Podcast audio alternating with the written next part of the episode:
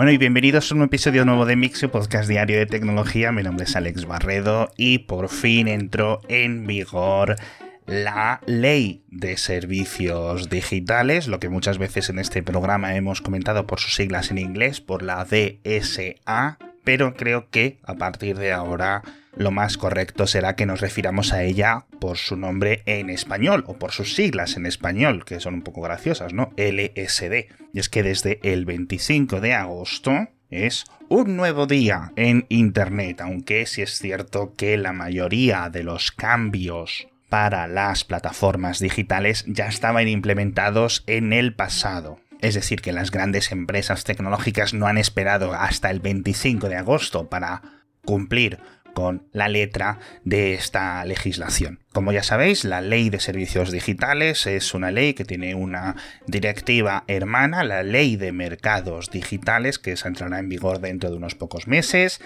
En este caso, por refrescaros un poco la memoria, tiene consideraciones tanto de transparencia, a nivel de qué es lo que hacen estas plataformas digitales con nuestros datos, la publicidad, lo que almacenan, lo que dejan de almacenar, por qué nos están mostrando un contenido u otro, a nivel de moderación, tanto para eliminar contenido cuando se lo piden las autoridades, como también para defender los derechos de sus usuarios si las autoridades se están sobrepasando también ahí algunas aclaraciones nuevas sobre privacidad que no estaban incluidas dentro del RGPD o digamos una pequeña unificación de algunos factores y luego pues un sistema de auditorías constante para las grandes tecnológicas y sus servicios a nivel de competencia, etc. A nivel de competencia sí es cierto que la que va a tener un diente o digamos mayor mordida va a ser la ley de mercados digitales, pero bueno, como os decía, la mayoría de los cambios ya los estáis viendo, tanto los ciudadanos que vivís en la Unión Europea como los que vivís fuera, por ejemplo, YouTube.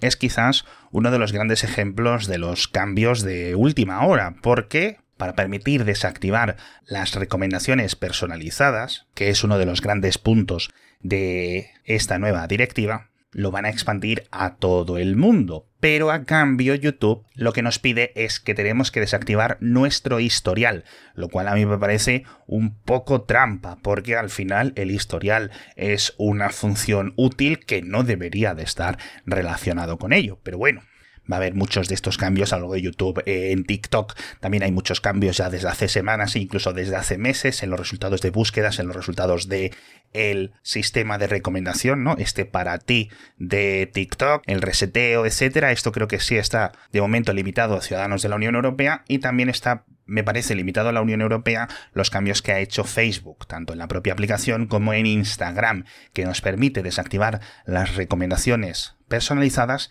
pero solo de forma temporal, durante 30 días, es decir, cada 30 días tenemos que ir y volver a activarlo, no es un cambio permanente. Ambas decisiones, las de Instagram y las de YouTube, me parecen un poco trampas, pero ya sabéis cómo se las gastan estas empresas tecnológicas. Al final están cumpliendo con la ley, pero creo que podrían haber cumplido mucho más con el espíritu de la ley. Como siempre, muchos enlaces en las notas del episodio y nos vamos a hablar del aterrizaje o el alunizaje de la sonda India en el polo sur lunar, que os dejo un pequeño vídeo que han publicado desde el ISRO en el que podíamos ver por fin a el rover, a este pequeño vehículo, al Pragyan, que significa sabiduría, bajando por las rampas de la sonda que lo había llevado hasta ahí. Vamos a ver qué tal le va en el despegue en unos días a la sonda japonesa. Pero vamos a seguir hablando de avances eh, científicos en este sentido. Oye, ahora aquí un poco más en la Tierra. Otra noticia bastante importante es que se ha secuenciado por primera vez un cromosoma Y en su totalidad. En concreto es el de una única persona, uno de los sujetos cuyo material genético ha sido partícipe de todos estos grandes proyectos de secuenciación de genoma y, bueno, el cromosoma Y, ya sabéis que solo lo tenemos los varones, con algunas excepciones, y es un cromosoma muy pequeñito, por eso se había dejado, creo yo, para el final.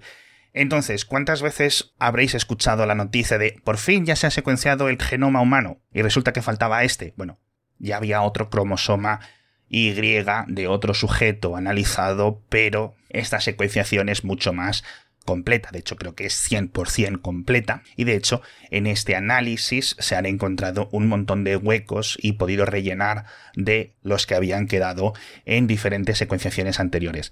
Para que os hagáis una idea, son unos 62 millones de letras, A, C, G, T, T, G, G, T, A, T, T, T, T, T, ya sabéis cómo funciona esto, y en total el genoma de una persona humana son unos 2.300 millones o 3.200 millones, una de las dos cifras, es decir, una barbaridad. La mayoría de ellos, obviamente, ya sabéis que es como repeticiones, metadatos y cosas así. Pero bueno, también, no sé si es el mismo grupo de investigadores, han publicado un estudio de 43 cromosomas Y, en este caso no solo de una persona, sino de 43 varones diferentes, que han vivido, no solo recientemente, sino a lo largo de los últimos 180.000 años. Es decir, ha sido un análisis muy grande, no una secuencia completa de cada uno de esos 43 cromosomas Y, pero sí suficientemente profundo como para ir viendo diferencias y variaciones.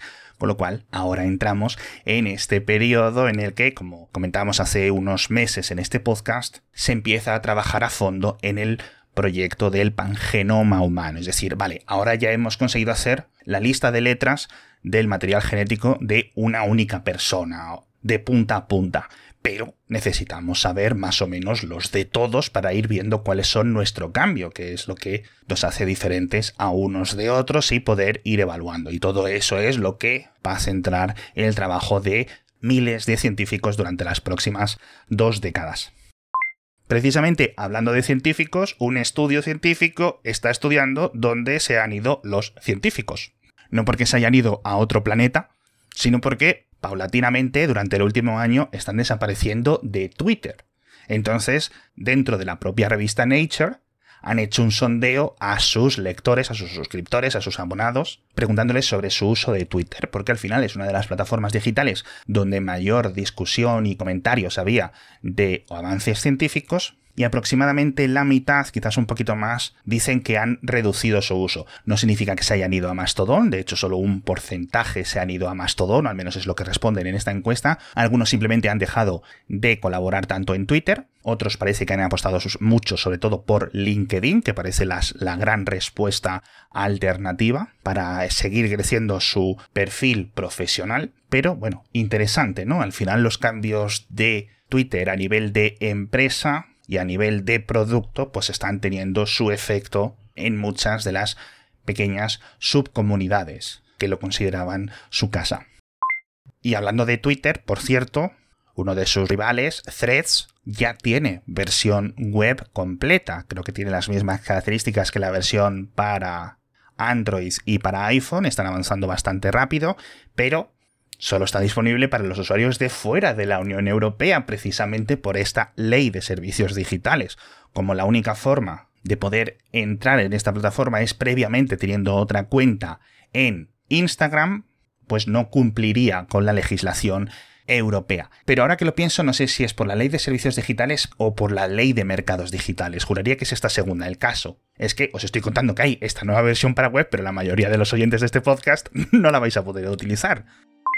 Lo que sí vais a poder utilizar es nuestro patrocinador, que ya sabéis que durante toda esta semana de Mix está haciendo Disney Plus para presentar su nueva serie original de Star Wars, la nueva serie que se llama Ashoka, disponible en exclusiva en Disney Plus, que como os comentaba, se estrenó ya el 23 de agosto. Dos primeros episodios francamente buenos. No os voy a contar nada, pero ya está YouTube lleno de vídeos analizando todo, así que os animo a que la veáis, o al menos a que veáis el tráiler, porque todos los miércoles se van a ir estrenando un nuevo episodio de Ahsoka en la que podemos ver cómo la fuerza está más viva que nunca en esta serie llena de, pues, de intriga, de acción, con muchísimos secretos, muchísimos personajes increíbles y muy carismáticos más allá de la propia Ahsoka Tano y que de verdad que tenéis que ver. Ya sabéis que os dejo enlaces en las notas del episodio, al trailer, a disneyplus.com para que no os perdáis los episodios nuevos de Ahsoka. Y vamos a seguir hablando de plataformas digitales.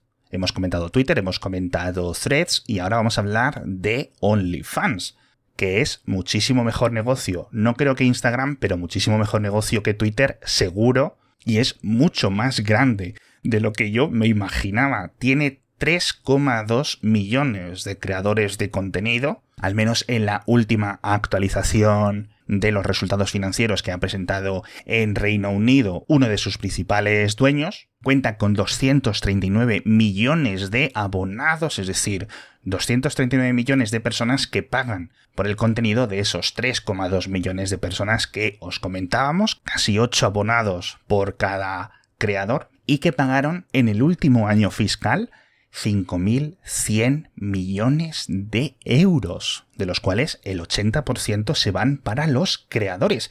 Esto es una cantidad de dinero loquísima gigante, vamos, no me lo esperaba, sobre todo teniendo en cuenta aquellos problemas de finales de 2021, de aproximadamente hace ya dos años, en los que iban a restringir el tipo de contenido que se podía publicar, de índole más sexual directamente o más pornográfica, y en los que muchos nos preguntábamos si era el fin de OnlyFans, pero parece que están más fuertes que nunca.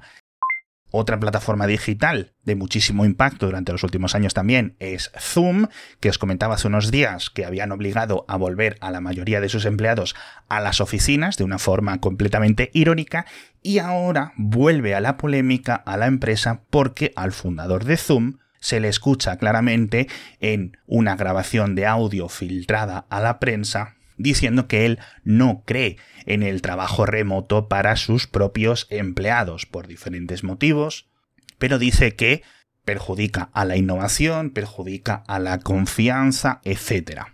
Y como os decía hace unos días con aquellos cambios de política de Zoom, a mí esto me parece algo muy mal gestionado. Es cierto que el trabajo remoto no es una medida homogénea que pueda ser aplicada a todos los empleados de todas las empresas. Uno de los mejores ejemplos es los nuevos empleados que se incorporan a una empresa, pues se adaptan mucho mejor estando en una misma ubicación personal, mano a mano, con sus compañeros de trabajo. Personalmente pienso que hay muchísimos más argumentos a favor que en contra, pero precisamente la labor del fundador de Zoom debería de ser, oye, vamos a crear las herramientas para que se rompan esas barreras y para que cada vez esos límites del trabajo remoto se reduzcan o incluso se eliminen. Es decir, como empresa tecnológica debería de ser el objetivo de Zoom, en vez de esta hipocresía, por decirlo así. Pero bueno, Hablamos también de TikTok, que parece que va a empezar a prohibir enlaces a tiendas que no sean su propio sistema de comercio electrónico, que no está disponible en todos los países y que imagino que irán implementando este cambio de forma paulatina, con lo cual enlaces a Amazon, a Shopify, etcétera, que son muy populares entre los creadores por temas de referidos, por temas de publicidad, etcétera, TikTok quiere quedárselos en su interior. Yo no sé si esto es legal o no, la compañía, por cierto, lo ha negado, pero yo doy el reporte como relativamente sólido porque ha aparecido por fuentes independientes tanto en la prensa china como en la prensa estadounidense. Entonces, ya sabéis que uno de los mantras de este podcast es que las compañías tecnológicas mienten constantemente y de momento me quedo con esta opción.